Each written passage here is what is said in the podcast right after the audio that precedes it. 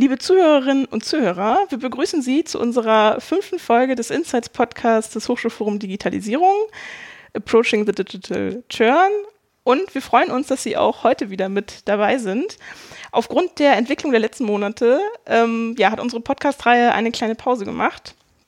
Und wir wollen uns in unserer fünften Folge heute deswegen auch ähm, gerne mit Ihnen und mit unseren Gästen, die wir wieder äh, gewinnen konnten, mit einem statusübergreifenden Rückblick auf den Corona-Campus beschäftigen.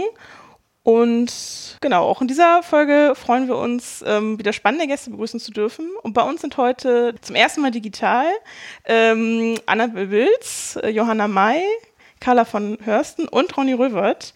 Und ähm, genau, wir haben uns wieder in unserer Podcast-Manier auf das kollegiale Du geeinigt. Genau, ich würde euch dann einfach bitten, dass ihr euch äh, unseren Zuhörerinnen und Zuhörern einfach kurz vorstellt, so ein bisschen einordnet, was euch so umtreibt in euren äh, Aufgabenbereichen und vielleicht auch, wo ihr zum ersten Mal mit der Digitalisierung in Berührung gekommen seid. Mein Name ist Anna Belbilz. Ich bin Referentin für Hochschulstrategie und Digitalisierung an der Fernuniversität in Hagen. Da bin ich für strategische Digitalisierungsthemen zuständig. Ich bin im Rektoratsstab, heißt es bei uns, das heißt angegliedert oder sehr angesiedelt an der Hochschulleitung und äh, beschäftige mich mit allen Fragen der Strategie, sowohl nach innen als auch nach außen. Also wie kann man intern zum Beispiel digitale Kompetenzen in der Personalentwicklung stärken? Wie kann man äh, die, die Lehre, die Digitalisierung der Lehre fördern, aber auch nach außen, wie platzieren wir die Fernuniversität strategisch in ihrer Rolle als Digitalisierungsexpertin oder wie verordne, verordnen wir uns äh, im Land NRW und im, im Bund. Durch Digitalisierungsthemen bin ich eigentlich schon immer gezogen. Ähm, ich habe 2000 zwei, glaube ich, mein Studium äh, der Erziehungswissenschaften abgeschlossen und da war ich schon die erste, die so einen ähm, Account für so einen ZIP-Pool hatte. Als, als ich noch gar keinen persönlich, äh, keinen Computer zu Hause hatte, hatte ich schon so einen Zettel, wo drauf stand irgendwie eine E-Mail-Adresse mit 80 Zeichen gefühlt, wo ich dann immer schon vor, vor 8 Uhr da war, um mal einmal zu gucken, wie man Mails schreibt und so. Das war, das war schon sehr früh, also glaube so 96, 97 in dem Dreh. Und dann habe ich äh, über Schulen als Netz damals äh, meine Diplomarbeit geschrieben. Also auch da schon immer so ein bisschen Themen Bildung und Digitalisierung. Habe dann Erziehungswissenschaften, in Erziehungswissenschaften promoviert, auch zu E-Learning-Fragen, das schon an der Fernuni in Hagen. Und danach war ich einige Jahre am Lehrstuhl für Medien, Didaktik und Wissensmanagement in Duisburg-Essen. Äh, mit einer kleinen Pause als Lehrstuhlvertreterin für Bildungstechnologie, auch wieder an der Fernuniversität in Hagen. Und seit 2014 bin ich schon wieder fest an, an der Fernuniversität in Hagen und jetzt eben seit 2017 auf dieser Position ähm, als Referentin für Digitalisierung.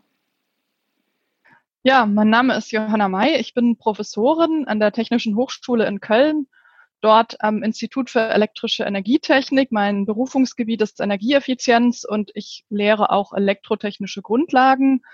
Außerdem bin ich stellvertretende Leiterin vom Colonia Institute for Renewable Energy, auch an der TH Köln. Ich habe aktuell äh, zusammen mit dem einen Kollegen, das ist der Eberhard Waffenschmidt, äh, ein Digital Fellowship NRW, wo wir also passend zu Corona, allerdings längst vor Corona beantragt, äh, so einen äh, Testeditor entwickeln, der es uns ermöglichen soll, viele digitale Fragen äh, in Ilias zu erstellen, eben gerade um elektrotechnische Grundlagen auch automatisiert in digitalen Prüfungen abzuprüfen.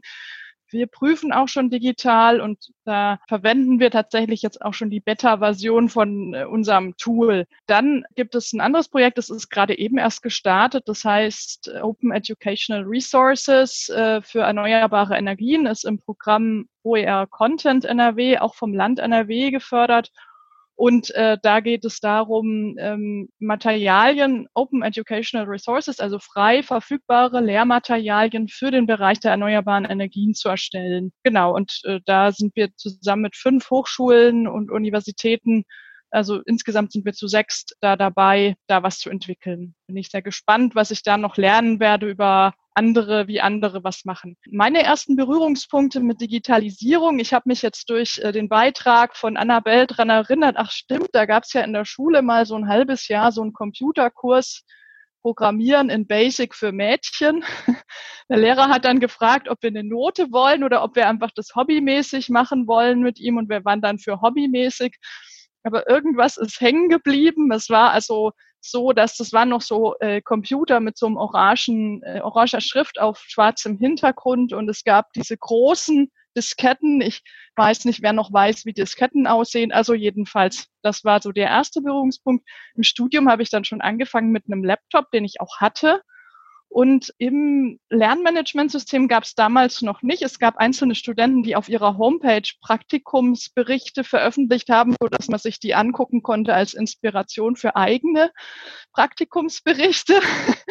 ähm, es gab aber bei uns in Ulm, wo ich studiert habe, sowas nicht. Ich habe dann in Australien, in Sydney zwei Semester studiert. Da gab es schon WebCT hieß es. Das war so ein Lernmanagementsystem, wo die Professoren also auch PDFs äh, zur Verfügung gestellt haben.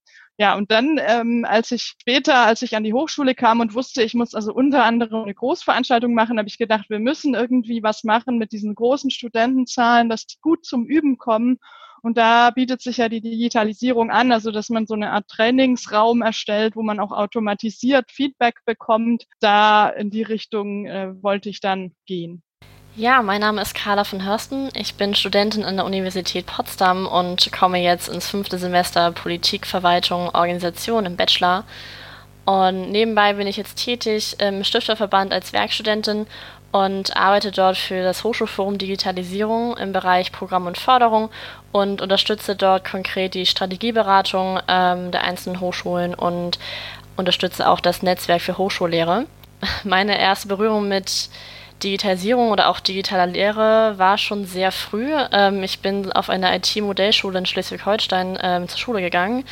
Äh, ein Gymnasium, wo es auch eine Laptop-Oberstufe gibt und wir haben alle Klausuren dann auch auf Laptop geschrieben und Abitur auch. Und da fing es schon in der fünften Klasse an, dass wir mit der Lernplattform Fronta gearbeitet haben und dann war es eher ein Umschwung, muss ich sagen, als ich dann von der Schule auf die Uni kam, weil das da doch ein etwas anderer Standard war und das war schon ganz speziell, als ich davon erzählt habe mit äh, anderen Kommilitonen und Kommilitonen, die meinten, äh, waren völlig überrascht davon, dass es sowas gibt. Und ja, da war ich sehr stolz drauf, dass ich da, da draus gehen konnte.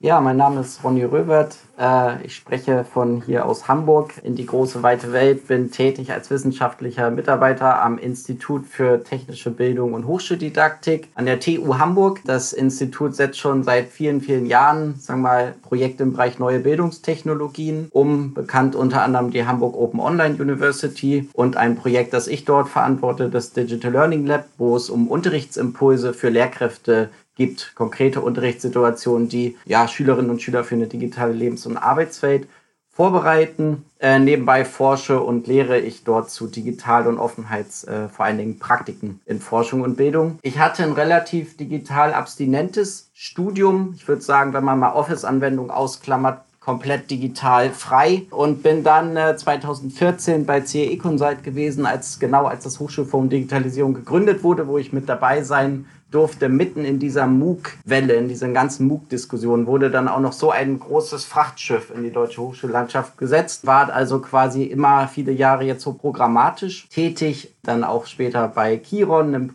privaten Bildungsanbieter, beim Stifterverband, nochmal beim HFD, ähm, als das Thema schon Fahrt angenommen hat und bin dann jetzt vor einem Jahr in die Praxis an die, an die Uni gekommen äh, und jetzt ausgerechnet jetzt in der Praxis, als die Praxis gefordert war, ähm, dort im Bereich Mediendidaktik auch noch ähm, quasi in Anführungsstrichen an der vordersten Front. Und ja, äh, Bourdieu hat immer gesagt, die Logik der Theorie ist nicht die Logik der Praxis. Das ist so ein bisschen, was ich jetzt auch noch gemerkt habe. Und äh, freue mich, wenn wir darüber gern äh, ja, ein bisschen prägnant jetzt sprechen können. Ich wollte nur kurz dazu ergänzen, so ein schöner Spruch. Der Unterschied zwischen Theorie und Praxis ist in der Praxis auch größer. Okay, ja, äh, ganz herzlichen Dank für schon die spannenden Einblicke, die ihr uns schon gegeben habt. Ihr habt ja wirklich ganz unterschiedliche Perspektiven und ganz unterschiedliche Erfahrungen äh, gemacht. Auch so, dass der Zitatabtausch äh, zeigt ja auch schon sozusagen ähnliche ähm, Gedanken. Und das bringt mich dann auch jetzt ein bisschen zu so einer kleinen Einstiegsfrage. da würde uns interessieren, was war eigentlich so euer erster Gedanke? Als ihr gehört habt, okay, äh, der präsenzfreie Start oder der digitale Start an das Sommersemester steht jetzt fest? Ich beginne mal, weil für uns als Fernuniversität war das nicht so was ganz Besonderes. Ähm, bei uns äh, ist ja sowieso ganz wenig Präsenzbetrieb. Ähm, deswegen fand ich die Frage auch äh, ganz, ganz lustig aus, aus der Sicht der Fernuniversität. Bei uns muss man aber sehr unterscheiden zwischen dem Lehrbetrieb und dem sozusagen Unibetrieb. Und das war natürlich eine extreme Herausforderung. Und wir haben sofort gedacht, oh Mann, wie machen wir das denn mit Homeoffice? Ähm, da gab es ja zum Teil auch gar nicht die Infrastruktur. Leute haben sich ihr Dienststand, PC-Gerät mit nach Hause genommen und solche Sachen. Das war am Anfang so der Gedanke, wo ich dachte, das wird herausfordernd. Und dann gab es ja sehr, sehr schnell, ich glaube schon nach zwei oder drei Wochen, die ersten Ideen, ähm, dass die Fernuniversität quasi nochmal so eine Art Corona-Starthilfe für die Präsenzhochschulen anbietet. Äh, gab es ja dann verschiedene Formate, die wir gemacht haben, weil wir gesagt haben, in irgendeiner Form ist das jetzt auch unsere Verantwortung. Wir haben nun mal einfach schon sehr lange präsenzfrei gelehrt und wie können wir andere davon profitieren lassen. So. Und, und das war vielleicht eine Entwicklung, die dann sich relativ schnell angeschlossen hat. Ansonsten, das Semester ist regulär gestartet zum 1.4 ich glaube, als einzige Hochschule oder Universität auf jeden Fall. Genau, und der Rest äh, kam dann später. Ich gebe mal an Johanna. Wir haben weiter. auch pünktlich gestartet, das war schon Mitte März. Die Hochschulen, Fachhochschulen starten ja früher als die Universitäten. Es gab natürlich einige Kollegen, die so ein bisschen später dann äh, bestimmte Dinge gestartet haben. Wir haben zum Beispiel auch in dem Modul, was ich äh, hatte äh, das Praktikum ein bisschen später anfangen lassen, weil wir erst noch gehofft hatten, Präsenz wäre möglich und es ist eben auch für Ingenieure sehr wichtig, dass sie laborpraktische Erfahrungen machen. Hm, als dann klar wurde, das ging nicht, dann haben wir eben auf digital das umgestellt. Ich weiß noch, das war eine spannende Zeit. Ende Februar war ich noch in Italien. Wir sind noch schnell zurückgefahren, weil wir gemerkt haben, oh, der Karneval ist abgesagt. Und dann ähm, habe ich irgendwann mit einem Kollegen gewettet, auch vor Ort an der TH, wann jetzt zugemacht wird. Ja, es wurde dann irgendwann immer deutlicher. Die Uni hatte dann schon bekannt gegeben, es gibt ein Digitalsemester und dann war klar, das ist nur noch eine Frage von Tagen, bis wir auch digital sind. Ja, jetzt in der Rückschau muss ich sagen, klingt das alles so, als wäre das ganz klar gewesen. Ich weiß gar nicht, ob mir oder auch meinem Umfeld das so klar war. Also mir kam das immer vor, als ob das so ein Hopsen von Woche zu Woche war. Also jetzt, zumindest zum Zeitpunkt der Aufnahme, sind es fast genau sechs Monate, dass so die Schulschließungen waren. Und dadurch, dass wir im Bereich Lehrerinnen Bildung in Hamburg tätig sind, hatten wir auch quasi, waren wir in Anführungsstrichen doppelt betroffen, weil wir auch Projekte mit Schulen haben. Also war quasi gleich Reaktion auf den Bereich Schulschließung. Was machten wir? Wir haben lange Tourlisten erstellt. Das gleiche im Bereich äh, Hochschule, wo wir dann dachten, okay, jetzt werden wir irgend sowas wie eine Art ferntechnische Universität. Wir machen Tourlisten und versuchen irgendwie zu reagieren. Und es war viel, ich würde sagen, so bis zur Mitte des Semesters, bis Mai von Woche zu Woche schauen und extrem notfallmäßig reagieren. Und im Nachhinein denke ich, ach schade, hätte man das nur im Voraus gewusst, dass es jetzt wirklich lange, lange geht. Also symbolisch steht bei mir so ein bisschen, wie ich mich im Homeoffice äh, eingerichtet habe. Also ich habe die ersten Wochen so wie, wie manche so Küchentischartig notfallmäßig dann so ein bisschen mal was aufgebaut in Richtung April. Und im Mai bin ich dann im Baumarkt gegangen und habe mir wirklich was ordentliches angeschafft, weil ich dachte, das dauert jetzt noch tatsächlich länger. Und deswegen würde ich, wenn ich ehrlich mit mir bin, im Nachhinein sagen, ich habe wirklich ein, zwei Monate eher so eine ja, konstante Kurzfristigkeit gelebt. Ähm, und ähm, im Nachhinein wäre, glaube ich, vieles anders gewesen, hätte man das im Voraus so klar gewusst. Da war auch die Hochschulleitung vielleicht auch nicht mit der Weitsicht unterwegs gewesen. Das sind alle ein bisschen, wie, wie Merkel das gesagt hat, so auf, auf, auf Sicht gefahren, was ich nicht irgendwie kritisch kommentieren möchte, sondern einfach man wäre damit anders umgegangen, hätte man das im Voraus langfristig geplant. Ähm, ich kann das total bestätigen. Bei uns war das auch so, dass wir dachten, irgendwie, das läuft jetzt mal drei, vier, fünf Wochen, zwei Monate und dann ist aber auch irgendwie ganz schnell wieder gut. Und ich glaube, für Studierende grundsätzlich wäre es einfacher gewesen, man hätte von vornherein gesagt, so, jetzt machen wir dieses und das nächste Semester anders und nicht immer so, alle drei Monate gibt es eine neue Regelung, so ungefähr. Ich glaube, das hätte sehr viel geholfen, aber so weit war man einfach noch nicht. Das ist, glaube ich, das Erste, was man so als Lessons learned mitnehmen kann. Ja, ich glaube, mein erster Gedanke war, das kann ja heiter werden. Ähm, mir war es auch irgendwie klar, dass das wahrscheinlich passieren wird, weil wie sollen jetzt alle Studenten mit 500 Leuten Hörsaal während Corona wirklich gerade die Zahlen durch die Decke gehen? Und ähm, wir hatten, glaube ich, schon ab März jede Woche von der Hochschulleitung auch ein Video bekommen und Informationen, was der neueste Stand ist. Und natürlich konnten die ja auch nicht wirklich sagen, was genau passiert, aber es war völlige Ungewissheit und dann ging das äh, Semester eine Woche später los. Aber die Kurse gingen erst so, manche erst zwei Wochen danach los oder einer wurde erst dann ab Juli angeboten, weil sie da noch davon ausgegangen sind, dass dann wieder Präsenz das äh, passieren kann. Aber dadurch hat man so wenig Informationen bekommen und wir waren irgendwie relativ überfordert, weil wir dachten, ja, man kann nicht den Kurs jetzt belegen, muss ich was anderes nehmen, würde das wegfallen und das war eigentlich ein auch im Rückblick ein völliges Chaos äh, bei mir, muss ich sagen. Danke, dass ihr uns und unseren Zuhörerinnen und Zuhörern einen Einblick in eure ersten Gedanken gegeben habt. Die kamen, als es hieß, dass das Sommersemester 2020 wirklich präsenzfrei sein sollte und hieran anknüpfend möchte ich unseren ersten Themenblock Praxiserfahrung zu Einsatz und Wirkung digitaler Medien an den Hochschulen anfügen. Denn Ronny und Annabelle, ihr hattet ja eben gerade erwähnt, dass die Entscheidungen ja nur Woche für Woche möglich waren und das, ich fand das ganz schön, Ronny, das Hopsen von Woche zu Woche als Ausdruck zu nehmen und hier würde sich jetzt meine Frage an euch anschließen, wenn ihr nochmal einen Rückblick auf die Vorbereitung des Online-Semesters werft. Welche Schritte oder auch Entscheidungen waren da aus eurer Sicht besonders wichtig und was hat sich bewährt oder was war vielleicht dann doch eher ein Schnellschuss? Wir hatten, äh, ich habe mir einfach überlegt, ich hatte sowieso schon immer mal vor, auch Videos zu machen, Screencasts zu machen, aber das Problem war bei mir konkret, ich hatte nicht wie einige Kollegen von mir, ähm, da gibt es zum Beispiel den Martin Bonnet mit seiner Welt der Werkstoffe, der hat schon ganz tolle professionelle Videos, die er schon längst produziert hat, der konnte das natürlich wunderbar einsetzen. Bei mir war das ein Modul, was ich so noch nie gehalten hatte und dann habe ich also das Skript erstellt, die Folien erstellt und dazu noch schnell mal irgendwie so ein Screencast eingesprochen. Und äh, da habe ich recht schnell festgestellt, schneiden habe ich nicht auch noch die Zeit dafür. Das wird also ein Video, wie es halt ist. Und wenn ich mich verhaspel, ist das Verhaspeln mit drauf und die Studenten müssen dann irgendwie entscheiden, ob sie vorspulen oder nicht. Das gab dann durchaus auch negatives Feedback. Ich soll mir doch auf YouTube mal anschauen, wie die das machen. Die könnten das viel besser. Habe ich gesagt, ist mir komplett klar, können die viel besser, haben auch ein Team dahinter. Ich habe keins.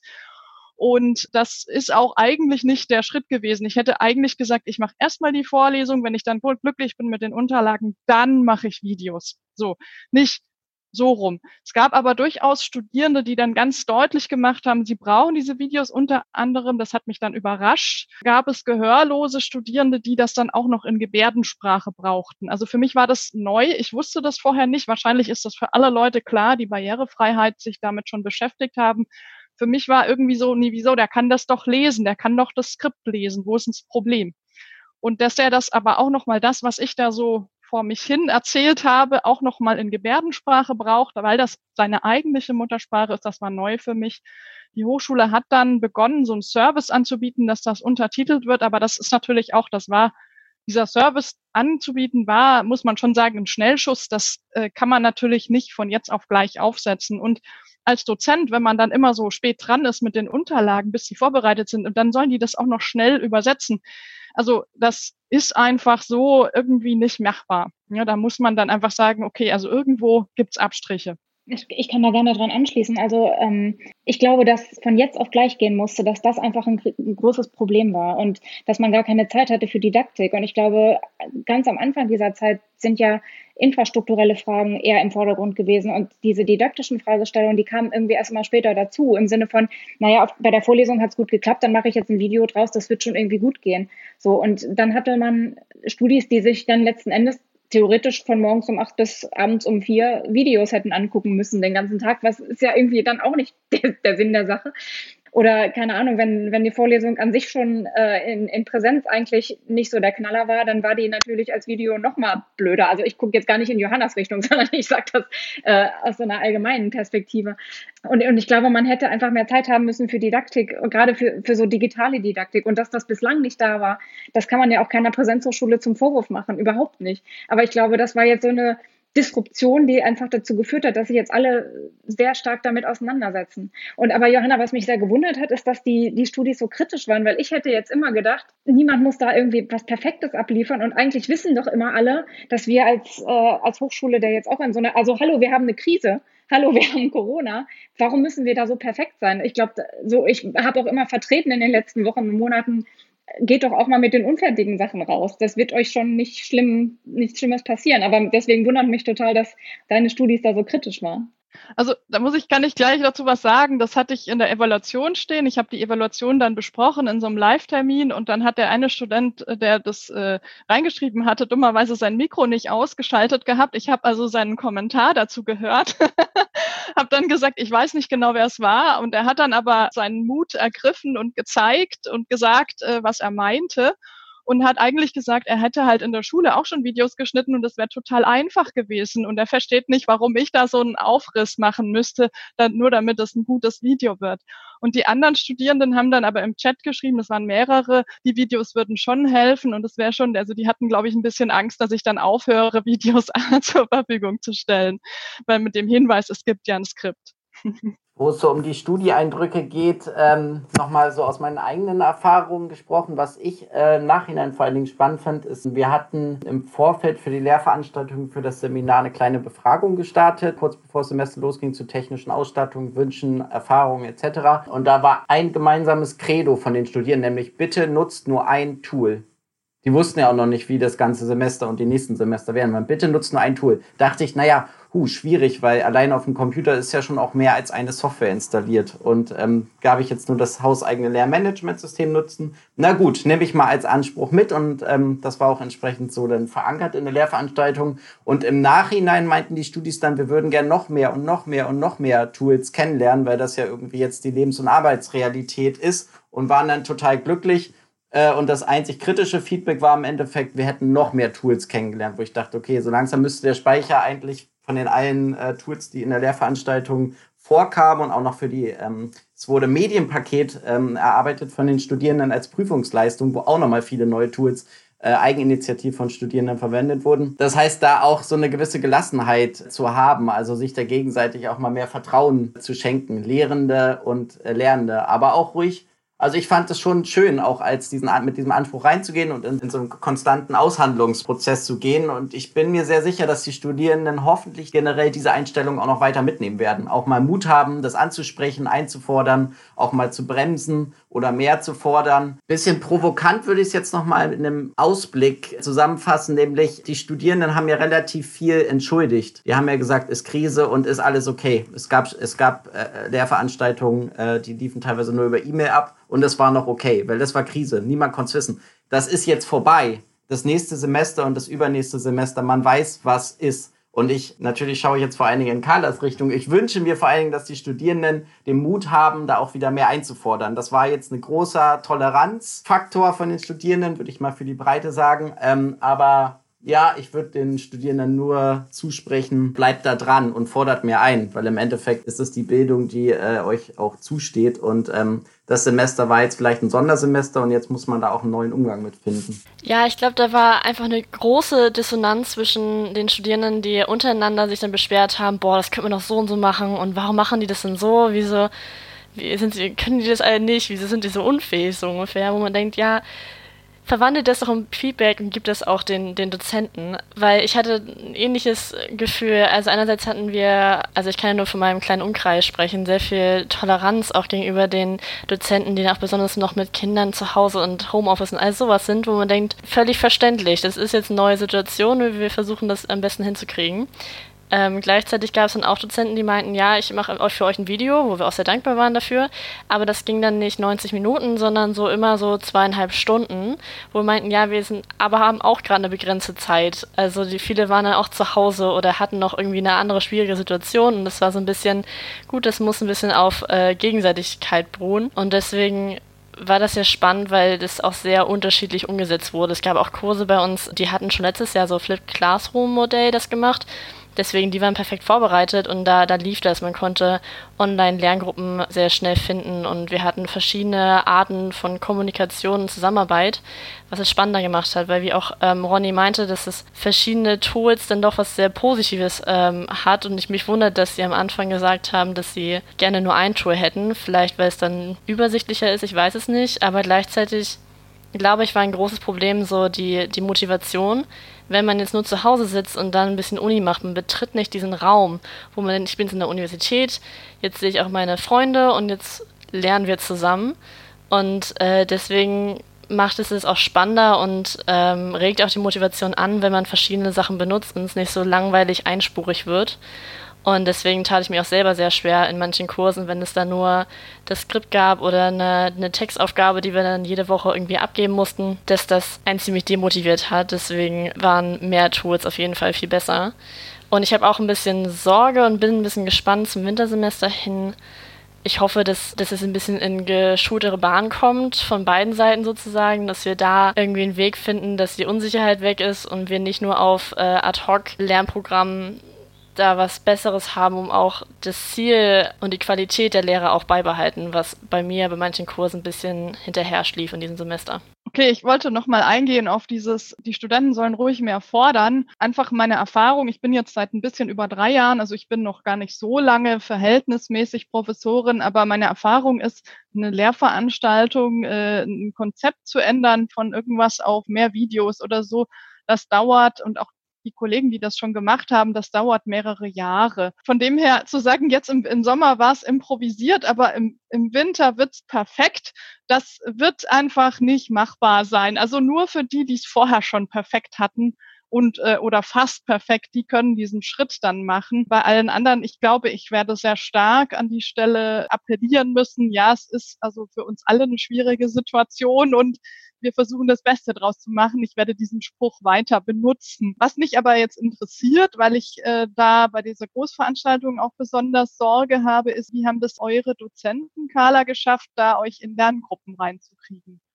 Wir arbeiten mit Moodle und bei einer Vorlesung hatten wir auch einen Raum, wo wir dann immer die äh, Vorlesungsvideos bekommen haben und so eine interaktive PDF, wo man auch weiterklicken konnte und dann öffneten sich auch die nächsten Textseiten und sonstiges. Und äh, da gab es dann so Chatforen, wo man sich dann auch in Gruppen zuteilen konnte. Also es sind dann so, wurden sechs Gruppen freigeschaltet, a vier Personen zum Beispiel, das war, waren wesentlich mehr. Und dann irgendwie durch Zufall hat sich dann jeder eingetragen, bis die Gruppe voll war und dann musste man sich halt untereinander nochmal per E-Mail am besten irgendwie zusammensetzen, damit man dann die Lerngruppe hat. Das hat sehr unterschiedlich funktioniert. Also ich kenne einige, die dann meinten, ja, wir haben uns dann halt nicht regelmäßig getroffen, weil es wurde ja auch nicht kontrolliert. Bei mir hat es sehr gut äh, funktioniert. Es war einer, den ich kannte und zwar zwei andere, aber wir haben das wirklich durchgezogen auch mal spontan verschoben, aber da hatten wir sehr Glück, dass das funktioniert hat. In anderen Vorlesungen gab es das nicht so wirklich. Wir hatten dann auch noch ein extra Forum beim Moodle für, für Übungen. Und da wurde dann mal ein PDF hochgeladen und eine Lösung, Lösungsvorschlag. Aber da fehlte leider die, die Kommunikation untereinander auch. Das meinten wir auch noch im Feedback, dass wir da vielleicht mal ein Zoom-Meeting eventuell oder irgendwie eine andere Art von Kommunikation finden sollten, damit man da auch ein bisschen den, den Lerneffekt hat und nicht nur sich selbst das alleine anguckt. Also es hat sehr sehr unterschiedlich geklappt. Ja, vielen Dank für eure Beiträge und ja, eure Erfahrungen, die ihr jetzt schon gemacht habt. Und ich würde dann direkt auch äh, gerne weitergehen und zwar, Annabelle, hattest du noch die digitale Didaktik erwähnt. Auch Johanna, du meintest, dass einfach die Entwicklung von so einer Lehrveranstaltung viel Zeit benötigt. Und Carla, du hattest auch den höheren Workload noch beschrieben. Und eigentlich zusammenfassend, was ich bei euch allen meine zumindest herausgehört zu haben, ist, dass ihr der Meinung seid, dass Lehrende und Studierende wirklich ein Vertrauen untereinander auch aufbauen müsst. Ich sehe gerade in den Videobildern ein zustimmendes Nicken. Und hier würde ich es einfach auch nochmal spannend finden, wenn wir vielleicht diese zumindest diese zwei Stränge des Workloads und der digitalen Didaktik auch noch mal weiter verfolgen und ihr unseren Zuhörerinnen und Zuhörern vielleicht noch mal verraten würdet, wie ihr dazu steht. Also seht ihr, dass sich der Workload für die Studierenden durch die digitale Lehre vergrößert hat oder nicht? Und welche anderen didaktischen Ansätze benötigt die Online-Lehre? Ich denke, der Workload an sich hat sich nicht unbedingt erhöht. Allerdings, also ich hatte im letzten Semester ein asynchrones Konzept. Ich habe also die Videos hochgeladen und habe dann gesagt, die Live-Veranstaltungen sind dazu da, Fragen zu besprechen. Und ich hatte einen sehr viel größeren Schwund an Anwesenheit als in einem normalen Präsenzsemester. Das haben mir auch viele Kollegen bestätigt, auch von anderen Hochschulen, dass das so war. Ich kann mir das auch gut vorstellen, da scheint draußen die Sonne und man soll jetzt die äh, siebte Stunde da irgendwelche Zoom-Videos gucken. Das ist schon klar, dass das blöd ist, aber ich, also meine Klausur ist zum Beispiel, findet noch demnächst statt. Ich habe dann die Befürchtung, dass die einfach dann nicht genug dafür getan haben werden, weil sie ja eigentlich in diese Negativspirale gekommen sind. Also die haben dann die ganzen schwarzen Bildschirmkacheln gesehen in der Veranstaltung, sie gedacht, also die anderen machen ja auch nichts, also mache ich auch nichts. Ja, und die Demotivation hat quasi einen, einen schlechten Effekt. Also das einige Dozenten haben dann versucht zu sagen, es gibt eben jede Woche Aufgaben, die müsst ihr machen und das führt dann dazu zu dieser Wahrnehmung, oh, es ist ein höherer Workload, aber ich vermute sogar, dass die eigentlich den Studierenden zumindest im Grundlagenbereich einen Gefallen getan haben, weil die anderen äh, viel mehr noch vergessen haben oder verdrängt haben, was sie hätten tun können oder sollen. Uh, ich würde sagen, ich habe da tatsächlich ein bisschen andere Erfahrungen gemacht. Also einerseits muss man, glaube ich, unterscheiden zwischen Vorlesungen und Seminaren. Ich kenne auch ein paar, die hatten also einmal letztes Jahr und dieses Jahr im Sommersemester so einen ähm, Statistikkurs belegt und da konnte man an den Skripten vergleichen, dass dieses Jahr, also die letzten Jahre wurde immer die letzten beiden Kapitel rausgenommen, weil es war nie möglich, das zeitlich noch zu schaffen. Und äh, dieses Jahr wurde es dann noch in den letzten zwei Wochen statt zwei dann die vier Videos äh, hochgeladen. Es war dann plötzlich alles thematischer Stoff, der abgefragt wurde für die Klausur. Und man so dachte, okay, das ist nicht ganz fair. Wir haben eh schon ein paar weniger Wochen jetzt gehabt, da es so später angefangen hat. Und dann mit den weiteren Kapiteln, die reinkommen waren, das war dann doch schon der erhöhte Workload, denke ich. Und bei, auch bei Seminaren war es so, dass man normalerweise, also bei meiner Erfahrung, ja immer auch die Texte vorbereitet und dann in der Sitzung zusammen diskutiert und äh, dann auch Sachen bearbeitet. Und wir hatten das ein bisschen asynchron gemacht. Wir hatten kein Zoom-Meeting oder sonstiges. Aber da, dadurch mussten wir halt jede Woche die Texte lesen, dazu mehrere Aufgaben bearbeiten und das hochladen. Und ähm, das halt jede Woche, was dann doch wesentlich mehr Zeit beansprucht hat, als wenn man die Texte vorbereitet und in, der, in den Seminars diskutiert. Gleichzeitig natürlich zählt ja auch die Zeit, die man sonst im Seminar gesessen hat, da rein. Aber bei mir war das Stundenverhältnis auf jeden Fall wesentlich höher, was ich jetzt in die Universität äh, investiert habe dieses Jahr. Mhm, das, äh, was Carla sagt, entspricht so ein bisschen auch meinem Eindruck. Ich würde das vielleicht noch ein bisschen mehr zuspitzen, wenn ich jetzt mal die in die breite Studierendenschaft und äh, Lehrendenschaft schaue. Ich glaube, die Studierenden sind viel stärker gefordert gewesen von, sagen wir mal, überhaupt den Kontext. Also Stichwort finanzielle Unsicherheit, technische Ausstattung, ähm, überhaupt emotionale, psychische Belastung in einer kleinen WG macht dann auch den WLAN-Zugang nicht unbedingt besser. Also die Studierenden waren generell, glaube ich, enorm äh, gefordert. Das zeigen ja auch viele Zahlen tatsächlich, wie sich das finanziell darstellt und durch Jobverlust etc. Und in diesem Kontext mussten sie, glaube ich, häufig eine extra Meile rennen. Extra Meile, um den äh, Leistungen gerecht zu werden, um sich selbst gerecht zu werden, um den ganzen Erwartungen gerecht zu werden. Während dann mit so einer gewissen Selbstzufriedenheit ich dann doch höre, wie so die Hochschulwelt auf die eigenen Lehrenden äh, schaut. Also HK und Co., ohne denen jetzt zu nahe zu treten, sagen quasi, wir sind gut durch das Semester gekommen. Wo ich mir denke, nun gut, die Hochschullehre in Deutschland, die akademische Hochschullehre, funktioniert ja nur über das Prinzip, es läuft. Bei der Forschung haben wir einen ganz anderen Anspruch. Bei der Lehre haben wir doch ganz ehrlich nur den Anspruch, es läuft. Also es soll nicht irgendwie kriseln, es soll nicht irgendwie nicht extrem positiv auffallen, sondern es muss nur laufen. Und klar, es lief. Kommunikation digital aufrechtzuerhalten und Informationen auszutauschen, wird immer laufen. Das ist nun wirklich nicht die Königsdisziplin in einer digital geprägten Lebensarbeits Welt. Also das lief. Aber sind wirklich wie viele, also ich glaube, alle Lehrenden müssen sich mal ernsthaft, und das kann ich bei mir selber, kann ich da leicht anfangen, ernsthaft die Frage stellen, ob sie die, diese Extrameile, die die Studierenden definitiv in der Breite gelaufen sind, selbst gelaufen sind. Wenn ich mir anschaue, was man für Potenziale gehabt hätte, zum Beispiel so hochschulübergreifend, ähm, was auf die Beine zu stellen, hochschulübergreifend Kurse zu wuppen, gerade auch das Stichwort international vielleicht das ähm, auf die Beine zu stellen, wo die Austauschprogramme nicht äh, umgesetzt wurden. Auch vielleicht mal was Individualisierteres anzubieten, ähm, statt einfach eine Sprechstunde, eine digitale Sprechstunde zu nennen. Und das ist jetzt schon äh, die, die Form von individueller Betreuung, sondern da noch viel mehr ähm, Möglichkeiten zu schaffen, viel mehr Kanäle aufzumachen, wo man mit Studierenden kommuniziert. Und um noch einen Punkt zu bringen, so dieser Schub für die Offenheit von Bildungsmaterialien, also Stichwort OER, habe ich jetzt auch nicht gesehen, dass es jetzt ein Run und Uploads auf diesen Plattformen gab von Seiten der Lehrenden. Also ich will das zusammenfassen, einfach nochmal, Studierenden sind die extra Meile gegangen und die Lehrenden nicht. Ja, es hat geklappt, aber ich meine, was, was hätte passieren sollen, dass das nicht klappt, dass man zusammen das Fazit zieht, die Lehrenden zusammen mit der Hochschulrektorenkonferenz und den ganzen anderen Stakeholdern, wir haben es nicht geschafft. Das halte ich für unrealistisch. Da hätte noch was ganz anderes passieren müssen. Und das ist im Endeffekt das, wie die Lehre schon seit vielen, vielen Jahren läuft. Es läuft. Okay, es wird auch weiterlaufen. Aber ob uns das reicht, weiß ich nicht.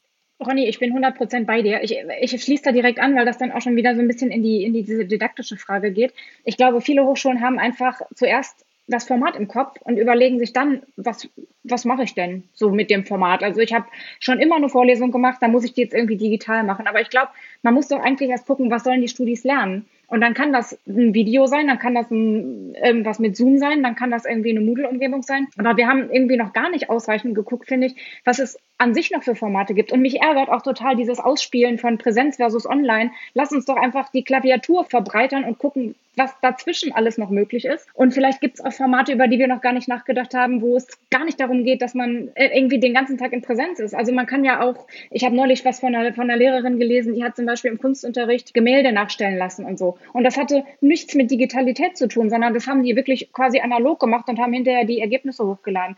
Also vielleicht braucht man einfach in der Zeit auch nochmal mehr Didaktik, die so ein bisschen eher auf Selbststeuerung setzt und wo man das dann hinterher aber irgendwie wieder gut zusammenfügt aber immer so, wie quasi die, die Lernziele waren, also wo man drauf geguckt hat, was soll denn eigentlich gelernt werden. Und gerade was du erzählt hast, Carla, dass ihr irgendwie Videos geguckt habt und daraufhin eine Klausur geschrieben habt, das, das finde ich irgendwie auch nachvollziehbar, aber letzten Endes ist das ja nur ein Auswendiglernen. Und eigentlich müssten wir doch als Hochschulen auch den Anspruch haben, so ein bisschen mehr als auswendig lernen, sondern auch sowas wie wirklich so, wie, wie der Begriff Bildung schon, schon mit bringt, so ein bisschen auf Persönlichkeitsentfaltung und solche Sachen gehen oder Future Skills, der hat ja Stifterverband sehr viel zu Future Skills geforscht. Wie können wir da eigentlich weitermachen? Und ich glaube, da fehlt uns noch total die Didaktik für, weil wir immer erst gucken, na, wir haben diese Präsenzformate, wir haben das und das und das und das müssen wir jetzt digital kriegen.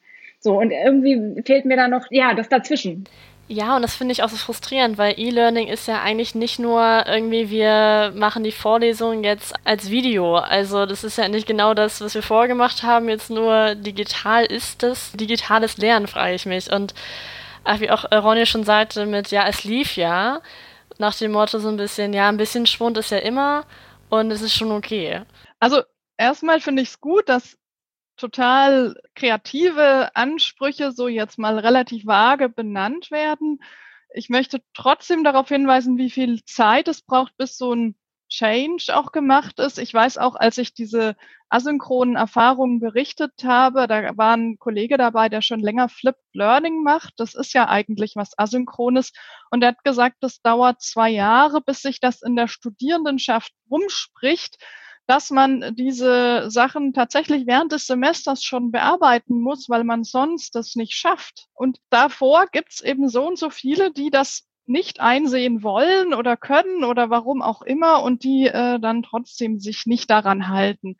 Und das andere ist, ähm, ich glaube, die Erstellung von Materialien ist ziemlich aufwendig. Bei Videos ist es zum Beispiel auch sehr aufwendig, wenn ich jetzt ein aktuelles Fach habe, wo sich die ganze Zeit äh, der Stand ändert, dann die ganze Zeit neue Videos zu machen ja, ähm, dann ist die Frage, also ich glaube, da, da sind viele, viele tolle Möglichkeiten. Ich muss aber auch sagen, jetzt für das OER Content, äh, da soll ja jetzt auch eine Plattform vom Land NRW da sein, die hätte wohl schon da sein sollen. Äh, ob das jetzt an Corona liegt oder an was anderem, dass sie noch nicht zur Verfügung steht für unser Projekt, was ja gerade schon gestartet ist, weiß ich nicht. Von dem her würde ich auch sagen, OER, dass da jetzt so viele Leute was hochladen. Ich weiß gar nicht, wo ich es hochlade. Ich lade momentan Dinge, die ich als OER erstelle, auf GitLab hoch, weil das äh, in dem Fall Sinn macht. Das sind Jupyter Notebooks in Python, aber es ist eigentlich ja auch kein deutscher Server. Also man könnte ja durchaus da was anderes nutzen, äh, habe ich aber nicht zur Verfügung.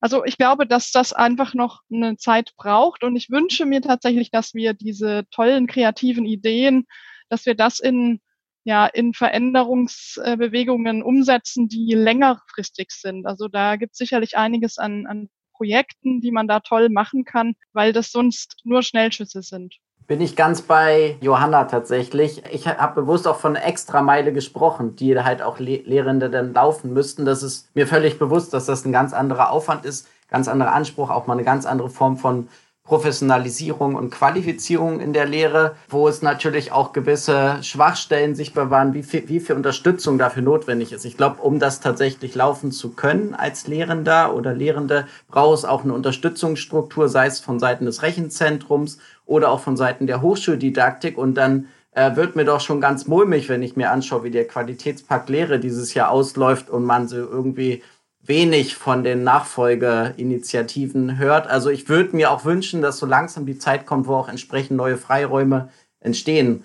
Förderprogramme jetzt ist natürlich klassischerweise das, aber da sehe ich tatsächlich auch noch relativ wenig. Also ich, ich wünsche mir diese Extrameile, dass die gegangen wird. Ich sehe es aber auch ja von den Ressourcen tatsächlich aktuell schwierig. Vielleicht könnte es aber auch mal ein bisschen mehr Druck von Seiten der Lehrenden geben, dass sie dafür kämpfen, dass ihnen das ermöglicht wird, diese, diesen Zusatzleistungen zu gehen, das stärker einzufordern. Wenn bei der DFG Programme auslaufen, dann laufen alle äh, Forschenden gehen auf die Barrikaden. Vielleicht sollte das auch mal im Bereich der Lehre so langsam passieren.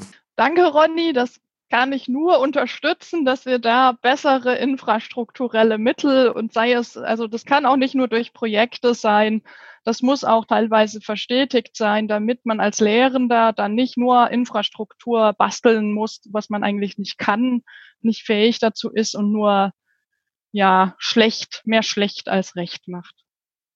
Und die Experimentierräume sind total wichtig. Und ich glaube wirklich, dass jede Art von Förderung, wo man mal ein bisschen Geld kriegt oder Ressourcen kriegt, um nochmal was auszuprobieren, dass die total super relevant sind, gerade heutzutage. An die letztgenannten Punkte von dir, Johanna, und auch von dir, Ronny, möchte ich gerne nochmal anknüpfen. Und zwar, das war schon die perfekte Überleitung zu unserem zweiten Themenblock, nämlich zur strukturellen Unterstützung. Und zum einen hattet ihr ja die verschiedenen Tools auch eben gerade schon erwähnt, die von der Hochschule bereitgestellt worden sind oder auch nicht. Und wie ihr euch da selber sozusagen Eltern geholfen habt. Und was uns auch nochmal sehr interessieren würde, ist, wie ihr von Seiten eurer Hochschule unterstützt worden seid.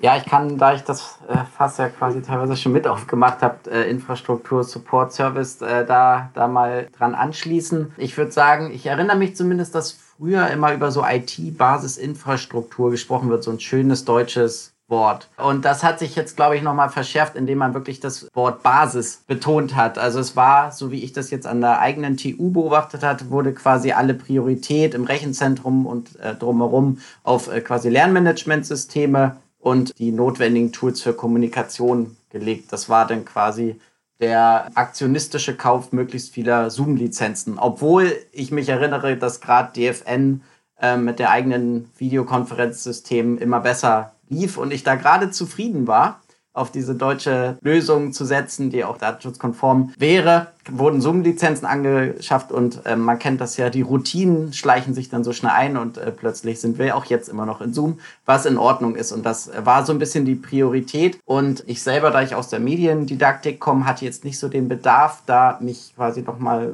im Bereich Hochschuldidaktik äh, selber weiter zu qualifizieren. Klassischerweise bei uns durch, die, durch das Hochschuldidaktische Zentrum, habe aber auch festgestellt, dass dort die Angebote glücklicherweise auch umgeschiftet wurden. Quasi stärker auf diese Notfallsituation, wie kriege ich überhaupt die Lehre am Laufen. Ähm, also diese ganzen Fortbildungen zu forschenden Lernen und Problem-Based Learning und all diese quasi früheren i-Tüpfelchen, wo nur die motivierten Lehrenden häufig hingegangen sind, wurden jetzt quasi, wurde auf akute Notfallbetreuung gesetzt. Ein Glück, wobei ich mir aber auch denke, das sollte längerfristig sicher sich nochmal auch drehen. Ähm, wenn ich dann noch von mir persönlich ausgehe, war es so, dass ich weniger an der eigenen Hochschule mir so mein Support-System aufgebaut habe, sondern eher stärker hochschulübergreifend, also über soziale Medien ähm, über Twitter zum Beispiel verfolgt habe, was andere Peers an anderen Hochschulen machen, das auch total spannend fand, auch Praxisberichte dort gelesen habe über Blogs, wo ich glücklich bin. Ich glaube, die hatten auch einen Einfluss auf die eigene Lehre. Und noch dazu hat sich so ein bisschen auch über Twitter so ein neues kleines Projektchen gebildet, wo etwa 20 Lehrende aus ganz Deutschland, auch aus dem Bereich Hochschulforschung, Hochschuldidaktik quasi so autoethnografische Forschung zu ihrer Lehre machen. Und das ist wie so eine Art kollegiale Fallberatung. Da haben wir Tagebücher geschrieben, die uns gegenseitig kommentiert, wie wir durch diese Krise gegangen sind. EDIL heißt das, autoethnografische Forschung zu digitaler Lehre. Da gibt's auch bald mehr Infos zu. Genau, also das auch außerhalb der eigenen Hochschule gesucht. Aber ich glaube, da bin ich vielleicht möglicherweise auch eine kleine Ausnahme. Ich weiß es nicht. Ich will davon nicht repräsentativ reden. Ich weiß nicht, wie es den anderen ging. Also ähm, bei mir war es schon auch so, dass ich äh, übergreifend, ich habe über dieses MetaMost vom Hochschulforum Digitalisierung, also über das Digital Fellowship, war ich da überhaupt reingekommen ähm, und drauf gestoßen. Ich hätte das sonst wahrscheinlich nie gefunden. Und äh, dann haben sich dadurch auch interessante Kontakte ergeben zu anderen Lehrenden, die sich auch im, im Bereich MINT, im Bereich Elektrotechnik mit Hochschuldidaktik beschäftigen und da innovative Konzepte ausprobieren. Also übergreifend gab's was. Es ist auch so, dass unsere Hochschule, die hat auch, also so ähnlich äh, wie das jetzt schon anklang, äh, eine Zoom-Lizenz besorgt. Bei mir war es tatsächlich noch so, ich habe im März ja angefangen und dieses DFN war damals noch, also ich habe um acht angefangen und um neun ist das dann abgestürzt, der Stream. Ich war also froh über meinen asynchronen Ansatz und dann ist die sämtliche Hochschule auf Zoom gewechselt. Da habe ich das dann auch gemacht. Teams gibt's inzwischen auch, also zumindest im Mitarbeitendenkreis. Das probiere ich jetzt auch gerade für so ein studentisches Forschungsprojekt aus. Gleichzeitig frage ich mich, wie ist denn das dann mit der längerfristigen Nutzung? Also was passiert, wenn ich da irgendwelche Sachen in OneNote schreibe? Äh, wie kriege ich die wieder exportiert, wenn ich dann später weil irgendwie jemand entscheidet, dass diese Lizenz nicht weiterläuft, die dann nicht mehr benutzen kann. Und es ist ja auch komplett klar, dass diese gesamten Lizenzanbieter aktuell gerade Log-Angebote machen und ähm, dass das nicht so bleiben kann. Also an der Stelle ist äh, schon ein bisschen so ein komisches Gefühl. Aber ich denke, die haben schon gut priorisiert bei uns. Also die haben eben gesagt, was brauchen wir für die Kommunikation? Das Zentrum für Lehrentwicklung hat ganz viele Seminare angeboten, eben gerade dazu, wie kann man in Zoom das gut machen? Wie kann man in Elias Tests anbieten? Wie kann man das und jenes machen? Da wurde schon ganz klar priorisiert. Es wurde auch noch eine extra Elias-Instanz aufgesetzt für die digitalen Prüfungen. Und ich denke, für dafür das, also das ist immer so dieser Satz, dafür, dass es so schnell gehen musste, ist es dann doch ganz sinnvoll gelaufen. Also dieses, dass man es noch besser machen kann in Zukunft und das nächste Mal besser machen würde, ist auch klar. Ähm, bei uns kann ich sagen, ist das so, dass wir eine äh, Koordinierungsstelle für E-Learning in Bildungstechnologien haben, die einfach äh, großartige Arbeit gemacht haben in den letzten Wochen die machen zum einen äh, Beratung für Lehrende, aber mit denen zusammen haben wir eben auch die, die Community of Practice gegründet. Und was du gesagt hast, Johanna, das über MetaMost lief und wir haben da ja verschiedene auch Live-Angebote gemacht, dass immer mal wieder Leute erzählt haben, wie läuft das bei uns mit digitalen Prüfungen oder wie läuft das bei uns mit Hybridveranstaltungen und so weiter. Und die, unsere Hoffnung ist ja, dass das langfristig so verstetigt wird, dass ähm, da die Impulse auch jeweils nochmal von anderen Hochschulen kommen und nicht immer nur von der Fernuniversität. Und intern kann ich sagen, wir haben ja bislang immer mit Adobe Connect gearbeitet und das war auch über Jahre und fast Jahrzehnte, ich weiß gar nicht, wie lange wir das schon haben, immer super. Da hat sich jetzt aber gezeigt, äh, das ist eben Flash-basiert und das ist nicht immer so super damit. Teams startete relativ zeitgleich mit Corona, dass es eingeführt wurde und wir haben da sehr viel rumexperimentiert. Wo lege ich zum Beispiel mit Schriften ab aus Meetings? Mache ich das in Planner? Mache ich das in OneNote? Was ist eigentlich eine gute, ein gutes Format, um sich zu verabreden? Rufe ich einfach Leute einfach an oder lege ich erst einen Termin an, auch in Teams und äh, alle klicken dann auf den jeweiligen Raum oder wie, wie läuft das dann? Und was bei uns dann spannend war, war, dass einfach dadurch, dass dann irgendwie mehr oder weniger alle so einen so Account hatten äh, in Office 365, hat man ja auch so eine Art Chat-Funktion, dass man da quasi so ein Icon hat, wo man steht, man ist verfügbar, man ist abwesend, man ist beschäftigt und so weiter. Und damit waren natürlich auch alle möglichen Leute an der, an der Hochschule potenziell ansprechbar. Also man hätte jetzt theoretisch Rektorin und Kanzlerin über Teams Nachrichten schicken können und es ist auch erfolgt. Und das war eine interessante Dynamik, weil wir ja sonst aus so einer Tradition kommen, dass alles erst über verschiedene Hierarchieebenen laufen muss.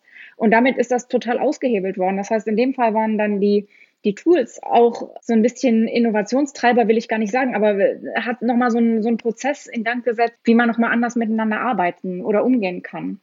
Bei uns führte das deswegen zu, zu interessanten Konstellationen, weil wir auch sowieso gerade intern so einen äh, Prozess haben, wie wir eigentlich Kommunikation verbessern und wie wir miteinander arbeiten wollen in Zukunft.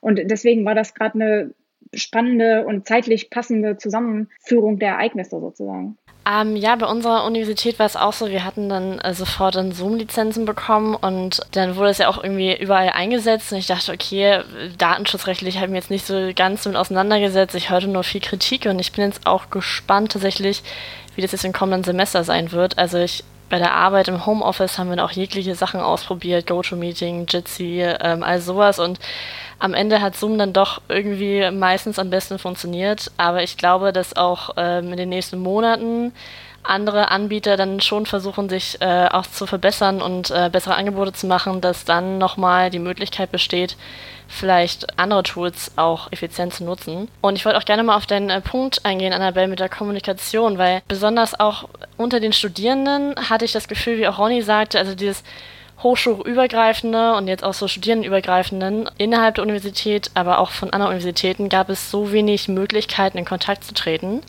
Und auch seitdem ich beim HFD bin, arbeite ich auch selber daran, irgendwie Studierenden zu vernetzen und irgendwie dass sie auch voneinander lernen können. Und besonders jetzt in diesem Corona-Semester, wo viele, viele Studenten sich auch alleine fühlten, das zu hören, wie es anderen ging, gibt einen sehr viel, glaube ich. Und da bin ich auch eigentlich gespannt äh, aus eurer Perspektive, wie auch die äh, Kommunikation zwischen den Lehrenden und Studierenden war, weil ich habe sie eher semi gut wahrgenommen, sag ich mal so. Also es wurde ein bisschen über Moodle wie immer kommuniziert, es wurde eher später geantwortet, manche waren sehr schnell, also Ausnahmen gibt es natürlich immer, aber mehrzeitig war es dann doch, dass die Verwirrung von, von von den inneren Strukturen, wie das jetzt weitergeht, auch in der Kommunikation mit den Studenten sich ein bisschen wiedergespiegelt hat, weil es nur vage Aussagen gab und auch nur über wenige Tools da gearbeitet wurde. Da wollte ich mal fragen, ob ihr das auch so wahrgenommen habt.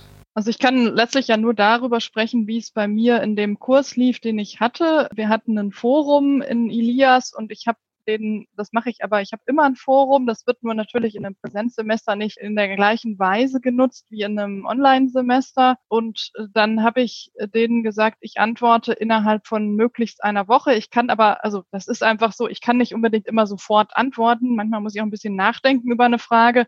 Und dann brauche ich Zeit dafür nachzudenken und dann muss das ja auch irgendwie sinnvoll sein, was ich da antworte. Und dafür räume ich mir dann immer Zeit ein. Ich sage auch eigentlich immer, weil das mit den E-Mails immer überhand nimmt, dass ich bitte keine E-Mails möchte. Ich möchte dann lieber die Leute in die Sprechstunden einladen. Ich habe auch die Zahl der Sprechstunden erhöht, damit man quasi ein bisschen mehr Flexibilität hat, wann man sich da anmelden kann. Da kann man sich auch bei Elias anmelden und darüber kommen dann schon einige Kontakte zustande. Mich hat aber mehr gestört die Kommunikation in den Lehrveranstaltungen. Also es ist ja sowieso schon immer so, dass ich ganz viel rede und die anderen vielleicht zuhören.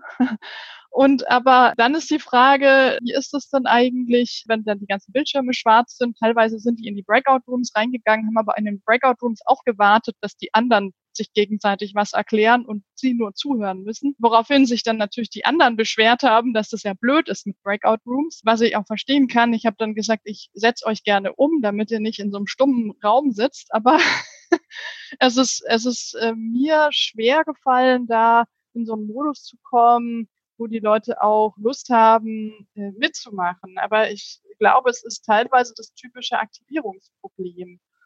Ah, ja, ich glaube besonders dieses Zoom und die, die schwarze Wand, das war ja so ein bisschen überall auch Thema. Liegt es an der Motivation oder trauen sich die Leute nicht, was zu sagen? Und ich glaube, das ist total schwierig, darauf einzugehen oder da irgendwie, man kann ja die Leute auch nicht dazu zwingen, dass sie jetzt irgendwie eher die Kommunikation starten.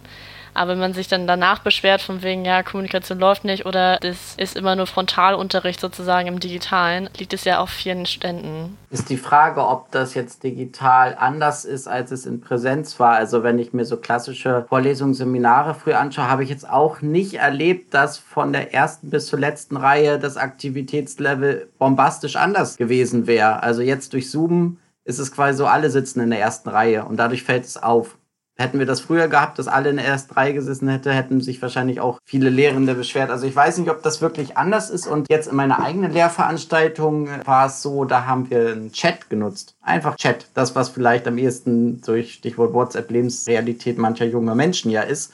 Und dort fand ich das enorm quasi so, wie die in der Breite die Studierenden partizipiert haben. Das war eben möglich, vielleicht nochmal drüber nachzudenken. Ich hatte viele Studierende auch mit äh, Migrationserfahrung. Ähm, die konnten auch nochmal über den eigenen Beitrag lesen, konnten den nochmal tippen, nochmal drüber lesen, vielleicht auch nochmal andere Informationen dazu kopieren. Es hatte alles eine leicht langsamere Geschwindigkeit durch den Chat. Man muss als Lehrender auf jeden Fall ein bisschen geduldig sein. Man stellt eine Frage und natürlich ist dann einfach mal eine Minute bis zu einer Minute nichts, weil alle tippen, überlegen, eine Aufgabe beantworten wollen. Aber es war, also ich würde schon sagen, dass es angenehm war, weil viel, viel mehr Stimmen endlich mal hörbar waren als sonst klassischerweise. Man stellt eine Frage und dann sind die ersten üblichen Verdächtigen, die dann eine Antwort geben und so. Ähm, also da nochmal neue Möglichkeiten gehen. Auch wenn die Studierenden am Anfang meinten, Chat, oh, ist das uncool. Oh, warum können wir denn nicht wie alle anderen Webkonferenzen machen und äh, hab, Ronny, hast du keinen Zoom oder was ist bei dir schiefgegangen? Wo ich denke, nein, wir haben ja abgefragt, wie die technische Ausrüstung ist. Es gibt leider zwei von 20, die eben nicht über diese Möglichkeit verfügen. Und dann gehen wir mal nach den zwei und machen Chat, weil das ist datensparsam möglich, auch wenn man gerade bei den Eltern in der Pampa ist. Ähm, und im Endeffekt tatsächlich vielleicht nochmal auch zurückerinnern, wie das eigentlich im letzten Wintersemester war, wie anders das war und nochmal ein bisschen äh, abwägen. Auch wenn ich nicht sagen würde, ähm, dass Chat jetzt das mediendidaktische Feuerwerk ist, aber fand ich einfach eine spannende Erfahrung. Vielleicht auch nochmal andere Sachen ausprobieren, vielleicht auch mal was ausprobieren, was nicht so, ja, zu, zugespitzt würde ich sagen, blöd, dass ich durch meinen Chat niemals wahrscheinlich irgendein Fellowship-Programm, sondern da müsste ich wahrscheinlich Blockchain äh, oder KI drüber schreiben als innovatives Lehr-Lern-Szenario im 21. Jahrhundert. Ich weiß nicht, vielleicht ist es trotzdem mal ein innovatives Lehr-Lern-Szenario im 21. Jahrhundert, weil ich habe Schon seit 20 Jahren chatte ich in meinem Leben und manche Studierende vielleicht auch. Also nochmal neue Wege gehen, die vielleicht gar nicht so neu sind, um die schwarze Zoom-Wand vielleicht mal zu vermeiden, längerfristig. Ich wollte eigentlich nur ganz kurz ähm, nicht auf den Chat, den ich tatsächlich auch sinnvoll finde, für gewisse Gruppengrößen zumindest eingehen, sondern ich wollte darauf eingehen, das, was ja auch den Studierenden fehlt, ist ja dieses, und auch was man als Dozent nicht sieht, das, was man sofort instantan hat, dieses da haben alle ein Fragezeichen im Gesicht. Die haben gerade gar keinen Peil oder die brauchen alle eine Pause. Das sieht man dann total deutlich in der Vorlesung, ja? dass egal ob Vorlesung oder Seminar. Und das sehen auch die anderen Studierenden. Äh, man merkt ja, den anderen geht's auch so. Die schlafen auch gerade ein oder die, die können gar nicht mehr eins und eins zusammenzählen. Und das ist was, das fehlt mir einfach in Zoom. Ich weiß noch nicht, wo man das herbekommt, weil man muss ja aktiv sagen, ich mache jetzt eine Reaktion und bitte schneller, bitte langsamer und da muss ich als Dozent das auch noch lesen. Also das ist, äh, das ist mir noch nicht klar, wie das geht. Und ich muss auch sagen, ich kann das total nachvollziehen. Mir ist das auch manchmal anstrengend, wenn ich so Zoom-Meeting nach Zoom-Meeting habe, dann bin ich auch froh über mal so eine kleine Pause, wo ich mal ausschalten kann und noch irgendwie einen Kaffee trinken kann nebenbei oder irgendwie ein Brötchen essen oder irgendwas. Also ich, ich, ich, verstehe das total. Wir sind an der Fernuni, das kann ich vielleicht nochmal erzählen, ja schon, schon ganz lange digital unterwegs und wir haben ganz viel auch asynchron. Also mit, mit Moodle, also jedes, jeder Kurs hat ja auch bei uns eine Moodle-Umgebung und da findet ganz viel statt. Wir haben extra Stellen für Online-Mentoriate, heißt es bei uns, ähm, die dann wirklich nur dafür da sind, um in den Lernumgebungen Betreuung zu machen, asynchron dann eben. Und was vielleicht nochmal unsere Besonderheit ist, dass unsere Studierenden extrem intrinsisch motiviert sind, weil die natürlich eine andere Lernbiografie haben. Die kommen nicht von von der Schule mit 19, sondern die sind vielleicht 35, 38, 40, haben irgendwie schon Kinder gekriegt, haben irgendwie schon eine Ausbildung gemacht und so. Und die haben ganz oft mit der Erfahrung zu, zu kämpfen, dass, dass sie unter so einem Druck stehen, dass sie es jetzt auch wirklich schaffen müssen, weil von außen alle sagen, ach, das kriegst du ja sowieso nicht mehr hin in deinem Alter. Oder dass sie auch ähm, als Fernstudierende wahrgenommen werden, ja, du machst da sowas wie an der Volkshochschule, so ein bisschen Ikebana, aber das ist doch nicht wissenschaftlich. So. Und deswegen ist deren, deren Motivation auch wirklich total groß. Und deswegen ist es eigentlich schon immer so, das hat sich durch Corona gar nicht geändert, dass die sich untereinander sehr, sehr stark vernetzen. Und dann nutzen die zum einen die Möglichkeiten, die wir denen bieten, was gut ist, weil wir dann zum Beispiel über Moodle ja auch eingreifen können, wenn zum Beispiel falsche Informationen zu irgendwas weitergegeben werden. Aber die organisieren sich ganz, ganz oft auch über Facebook oder Twitter oder sonst irgendwie und bilden aber auch regionale Lerngruppen. Wir haben ja Regionalzentren im ganzen deutschsprachigen Raum, wo die sich auch vor Ort treffen können. Gut, das können sie jetzt in Corona nicht, aber die Gruppen an sich bestanden ja schon. Und das ist was, wo die, wo, wo wir, glaube ich, sehr, sehr viel daraus ziehen, dass die, dass die Leute sich auch so untereinander vernetzen. Ich glaube, du hast es auch gesagt, Carla, das ist ja auch einfach ein Gewinn, sich auszutauschen über Themen. Und das ist genau das, wo ich meine, da, da lernt man was, ohne dass man permanent vorm Computer sitzen muss und so. Und das ist, glaube ich, was, wo ich jetzt jenseits von Corona immer sagen würde, das hat sich bewährt. Ja, ganz herzlichen Dank, ähm, dass ihr uns ja eure ganzen Perspektiven und diese umfangreichen Erfahrungen auch aus dem äh, strukturellen Bereich mit uns geteilt habt. Und ähm, ich fand, äh, man hat wirklich schön gesehen, äh, wie unterschiedlich eure Perspektiven sind und wie doch sich alles irgendwie ähm, ergänzt, was wir in den letzten Monaten ja erlebt haben oder auch für die Erfahrungen, die wir gemacht haben als Community sozusagen. Und da wir uns jetzt für unseren abschließenden, äh, ja, persönlichen Blick, den wir immer an jeder Podcast-Folge am Ende mit unseren Gästen immer ziehen wollen. Würde uns da jetzt interessieren, wie denn ist denn so euer ja, persönlicher, nennen wir es Ausblick auf die Digitalisierung, auf die Entwicklung ähm, im Bereich der Digitalisierung generell, also auch auf längere Sicht äh, gesehen oder zum Beispiel auch ganz speziell auch euer Blick auf das Wintersemester. Also je nachdem, ähm, was euch bewegt, freuen wir uns da, wenn ihr da eure Gedanken mit uns teilt.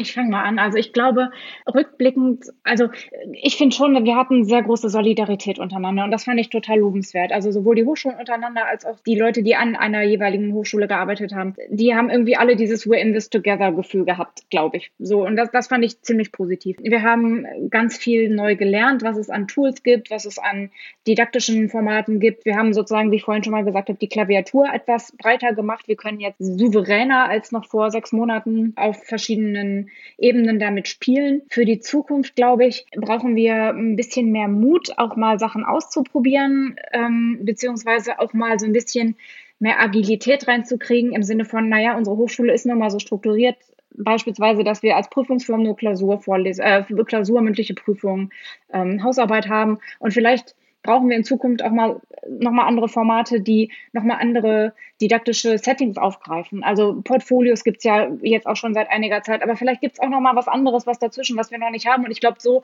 in diese Richtung sich nochmal Gedanken zu machen, das ist, glaube ich, was, was ich mir für die Zukunft wünschen würde. Und Markus Daimann hat vor kurzem einen, einen Beitrag veröffentlicht, wo er gesagt hat, Corona hat jetzt eine Linie definiert, hinter die können wir nicht mehr zurücktreten. Und ich glaube, und das würde ich mir auch wünschen, dass das auch wirklich bei den Leuten, die an Hochschulen oder ja, an Hochschulen arbeiten, äh, bleibt, dass unsere Lehre zum Beispiel transparenter wird. Und das, das wird sie ja einfach, wenn alle äh, Hochschulen mehr oder weniger in digitale Lehre investieren, dann äh, wird äh, Lehren und Lernen etwas transparenter. Dadurch stärken sich vielleicht auch individuelle Profile von den Hochschulen. Das macht es für Studierende auch leichter, sich auszusuchen, wo kann ich eigentlich was studieren. Und vielleicht muss es in Zukunft gar nicht mehr so sein, dass man von Anfang bis zum Ende an einer Hochschule bleibt, sondern dass man sagt, mal ein Modul von hier, mal eins von hier, dass das ein bisschen erleichtert wird, auch mal international, hat Ronny ja vorhin schon mal gesagt. Und ich glaube, so für uns, dieses, ich glaube, jeder von oder alle, die an der Fernuni zumindest arbeiten, freuen sich über Flexibilitätsbeibehaltung in Sachen Homeoffice und dass wir, glaube ich, noch mal mehr in die Infrastruktur auch investieren müssen. Also, dass auch wirklich die technischen Möglichkeiten erstmal überhaupt da sind, digitale Lehre zu machen, weil das schönste didaktische Konzept nützt eigentlich nichts, wenn die Leute keinen vernünftigen Internetanschluss haben zu Hause. Ähm, so, und ich glaube, da müssen wir auch nochmal reingucken. Aber ich glaube, ich gehe da relativ optimistisch in die Zukunft. Ich glaube wirklich, dass Corona auch für den Bildungsbereich zumindest was Positives hatte. Und ja, ich bin jetzt einfach sehr gespannt. Und ich glaube, wir müssen einfach auch im Mindset flexibel bleiben und jetzt auch nicht denken, jetzt haben wir jetzt wieder was festgezurrt, sondern wir gucken einfach, wie es weitergeht. Ja, ich bin jetzt so besonders hellhörig geworden bei diesem Satz von Annabelle, äh, quasi den, den guten Markus Daimann zitiert, äh, mit diesem hinter diese Linie kommen wir nicht mehr zurück.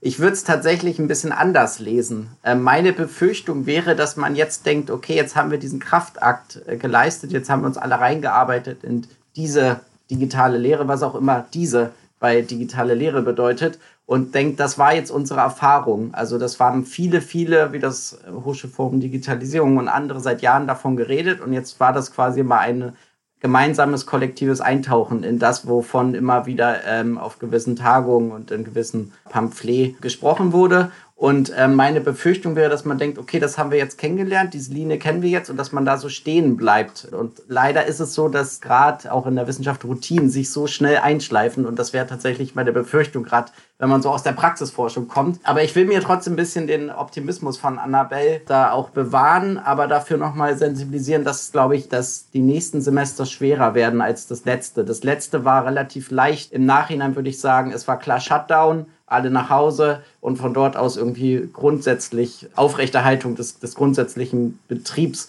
Ähm, ich merke das jetzt ähm, an der TU, wo überhaupt das Hygienekonzept schon mal neu gechallenged wird, dadurch, dass überhaupt vereinzelt wieder auch Studierende da sind, Austausch, interne, externe Austausch. Äh, wie funktioniert das Hybride unter den aktuellen sehr begrenzten Raumkapazitäten? Auch Studierende werden langsam, denke ich, nervös, was ihre Situation äh, betrifft. Also ich glaube, wir stehen eigentlich jetzt vor der wirklichen Herausforderung. Also es fällt mir schwer zu sagen, boah, das war jetzt ein Kraftakt, wir haben es geschafft und jetzt sind wir da irgendwie fein raus. Ich glaube, jetzt geht's erst, also es fällt mir wirklich schwer zu sagen, aber ich glaube tatsächlich, jetzt geht's erst los. Ich will trotzdem auch noch mal mit äh, Annabels Optimismus ähm, irgendwie doch enden und ich habe so ein positives Zukunftsszenario, dass wir tatsächlich jetzt noch mal über diesen neuen Campus reden. Also das fehlt mir. Ich bin selbst an der Campus-Uni äh, tätig ähm, und das fehlt mir schon tatsächlich. Also es ist vielleicht nochmal anders an der Fernuni Hagen, aber auch dort gibt es Studienzentren. Also es gibt diese Orte der Begegnung, des Austauschs. Und das würde ich eben nicht mehr jetzt rein in physisch verstehen, sondern auch virtuell denken und gerade im Zusammenspiel aus physisch und virtuell. Also dass wir ähm, alle reden von diesem neuen Normal. Das Hochschulforum ne, benennt sogar seine Tagung jetzt danach. Also das neue Normal bezogen auf den Campus. Und ich glaube, da gibt es viele, viele Akteurinnen und Akteure im Hochschulsystem, die richtig Lust haben, daran zu arbeiten, wie kann das aussehen und wie könnte ich mir diese bunten, netten, schönen Design Thinking Räume, die man sich einmal irgendwo hinstellt, aussehen, sondern wie kann das wirklich nochmal ganz vorne neu gedacht werden. Und das merke ich jetzt bei mir im Kollegium. Da besteht wirklich auch große Lust, darüber nachzudenken. Wie schafft man diese neuen Formen der Begegnung? Vielleicht auf Basis von dem, was vorher virtuell besprochen wurde. Nochmal ganz andere Qualität physisch zu sprechen. Vielleicht auch ein bisschen entschleunigter. Vielleicht ein bisschen zu Hause im Homeoffice die Gedanken gesammelt und nicht in einem Hektikbetrieb. Aber ich glaube, ich ende mit diesem Optimismus und denke aber, ich glaube, jetzt geht es jetzt wirklich los, auch wenn wir eine Menge hinter uns haben. Ja, ich möchte eigentlich mit den Bauchschmerzen, die auch so ein bisschen Ronny schon äh, angefügt hat, äh, eigentlich beginnen. Ähm, denn mir macht es ein bisschen Sorge, wie jetzt das nächste Semester wohl ablaufen wird. Ich habe ja jetzt auch aus studentischer Perspektive eher, eher wenig Einflussmöglichkeiten und bin da so ein bisschen gespannt. Ähm, ich hoffe, es wie ich schon mal vorher erwähnt hatte, dass es nicht bei diesen Ad-Hoc-Konzepten bleibt, sondern dass man, ich würde es anders sagen, man hat jetzt vor eine Oberfläche geschabt und jetzt geht es ein bisschen an das Eingemachte. Johanna hatte natürlich total recht, als sie vorher gesagt hat, das braucht mehr Zeit, um auch so die, didaktischen andere Ansätze umzusetzen. Und ich denke, deswegen ist es auch total interessant, was in den nächsten kommenden Jahren passiert, denn ich denke auch, dieser neue Campus wird ein ganz anderer sein. Es wird nicht dabei bleiben, dass man hoch äh, in Hörsälen mit 500 Leuten irgendwie sitzt und dann äh, sich eine Vorlesung Vorlesung ansieht und Online-Lehre hat auch so viele Vorteile, dass man auch als Student von überall aus äh, studieren kann und auch sich anders vernetzen kann und dadurch viel besser auch forschen kann. Deswegen bin ich sehr gespannt und ich denke, jetzt ist auch wichtig die nächsten Schritte, wie man auch anfängt, neue Konzepte auszuprobieren. Wie Annabelle das auch meinte, man muss jetzt so ein bisschen mutig sein, dass das entscheidend ist, wie der weitere Weg ist. Und ich bin sehr gespannt, ob das schon im nächsten Jahr passiert, ob man jetzt im nächsten, nach dem nächsten Sommersemester vielleicht hier sitzt und sagt, okay, wir haben schon einiges verändert und ähm, wir sind auf einem besseren Wege Wege oder ob man eher sagt, hm, irgendwie haben wir uns gerade festgefahren, man könnte doch mehr machen. Wieso sind wir in diesen alten Strukturen dann doch irgendwie festgeblieben? Und da bin ich sehr gespannt und ich hoffe natürlich das Beste und es bleibt alles offen. Ja, da kann ich ja gut anknüpfen. Ich bin auch ein bisschen mulmig gestimmt für das kommende Semester, einfach weil ich habe jetzt nicht die gleichen Kurse wie im Sommer, sondern jetzt im Winter wieder neue. Und die digitale Klausur ist auch sehr viel mehr Aufwand als so eine Papierklausur. Man muss sich da vorstellen, bei solchen Formelfragen muss man ja auch, wenn da Zufallszahlen drin sind, verschiedene Wertebereiche austesten und das alles reinprogrammieren. Das ist viel Arbeit. Und jetzt so viel Zeit habe ich da jetzt gar nicht, trotz dieser lang erscheinenden Sommerferien, um das neue Semester vorzubereiten. Das ist schon auch eher noch ad hoc bei mir. So das, was ich dann da machen werde überlege mir kleine Schritte, die ich ändere und nicht den großen Wurf. Das andere ist, ist ähm, man kann nicht mehr zurück. Ich glaube, das gilt positiv wie negativ. Also ob es uns gefällt oder nicht, wird es so sein, so da stimme ich Carla zu. Die großen Hörsaalveranstaltungen werden mit großer Wahrscheinlichkeit nicht mehr stattfinden. Die werden digital gemacht werden, auch in Zukunft. Na, man kann sich ja auch eine ganze Menge Hörsaalgebäude sparen dann einfach. Ist ja super. Kann man das Geld hoffentlich woanders ausgeben. Und das ist, äh, das ist ein Thema. Und dann ist auch gleichzeitig aber die Frage, wie kriegen wir die Leute denn trotzdem in Kontakt, wenn die dann da so, ja, in Anführungszeichen vorm Fernseher sitzen. Und ähm, das ist ja ist fast das Gleiche wie vorm Fernseher. Ja, da, da sagt man auch nicht, äh, Entschuldigung oder irgendwas, sondern äh, das ist einem ja egal, das ist ja viel anonymer. Also die Frage, da glaube ich, muss man noch ein bisschen länger gucken, wie kriegt man denn dieses ja, Studentenleben dann hin? Und ich frage mich natürlich auch, wenn jetzt in so einem Grundlagenbereich ähm, ganz viele Veranstaltungen online sind, dass ob dann irgendwann ein Student ankommt und sagt, na, also er wohnt ja noch in, äh, also von Köln aus gesehen weit weg ist zum Beispiel Rostock. Er wohnt ja noch in Rostock bei seinen Eltern und er könnte jetzt also nicht zum Praktikum da anreisen, ob man da nicht eine alternative Online-Veranstaltung machen könnte. Und dann sagt man als Ingenieur, na ja, aber das kannst du jetzt kannst ja nicht zu deinem Arbeitgeber später sagen, ja, ich weiß ja gar nicht, wie ein Labor aussieht. Aber ich kann mir da vorstellen, dass solche Fragen dann entstehen. Ja, aber wieso? In den anderen Studiengängen geht's doch auch. Oder glaube ich, müssen wir noch ein bisschen mehr gucken, wie da ein wirklich gutes Konzept raus entsteht. Und das ist auch dann spezifisch für die Studiengänge. Ja, und ich denke auch ganz, ganz konkret, jetzt in drei Wochen, glaube ich, beginnt ja auch die Studieneingangsphase. Und ich war letztes Jahr Tutorin bei mir in der Universität und dann haben wir halt in kleinen Gruppen alle Informationen, die Studienverlaufspläne und, und alles drumherum irgendwie den Studenten erklärt. Und dieses Jahr werden keine Tutorien ähm, so richtig angeboten und auch keine Studenten dafür eingestellt, weil sie meinen, ja, wir machen es über Zoom und dann eine große Veranstaltung wahrscheinlich, ein paar Informationen werden dann verteilt, wo ich denke, okay, das könnte man irgendwie besser machen. Also man könnte doch die andere Formate irgendwie mit anbieten. Und da war ich so ein bisschen frustriert, weil ich dachte, hätten wir einfach früher auch dann das Go bekommen, ja, wir wollen, wir müssen es digital machen, überlegt euch was dann hätte man es ein bisschen besser vorbereiten können. Jetzt ist es schon so ein bisschen gelaufen, das Ganze. Und eine digitale Kneipentour zum Beispiel ist jetzt eher schwer umzusetzen. Gleichzeitig gibt es aber eine digitale Campus-Tour, glaube ich ist halt alles ein bisschen anders. Und ich denke auch die Prüfungsformate, die muss man anders gestalten. Braucht eigentlich noch alles ein bisschen länger Zeit. Herzlichen Dank für eure Beiträge und eure ja, Ausblicke und Gedanken zu den Entwicklungen oder die Herausforderungen, die uns noch allen bevorstehen in den nächsten Monaten und ja, Semestern. Ich kann mich nur bedanken für eure vielfältigen Einblicke, Beiträge. Das war wirklich sehr spannend. Gerade so die Gespräche zwischen euch. Jetzt zum Abschluss nochmal fand ich was ganz schön, so Johanna und dir, Carla, irgendwie so beim Austausch irgendwie zuzuhören. Ähm, man sieht so, dass äh, wie gewinnbringend das auch ist und wir haben da ganz viel mitgenommen und ich hoffe, äh, ja, ihr auch und kann mich nur bei euch bedanken und auch bei Ihnen, liebe Zuhörerinnen und Zuhörer, dass Sie äh, ja wieder dabei waren und unseren Rückblick mit uns zusammen gemacht haben. Und in der nächsten Folge wollen wir uns dann tatsächlich äh, mit der lehrenden Perspektive beschäftigen, die wir Ihnen ja letztes Mal schon versprochen haben. genau, ich hoffe, Sie haben auch äh, diesen kleinen Ausflug äh, mit uns jetzt hier genossen und ähm, kommen nächstes Mal wieder zu unserer Gesprächsrunde und sind wieder dabei.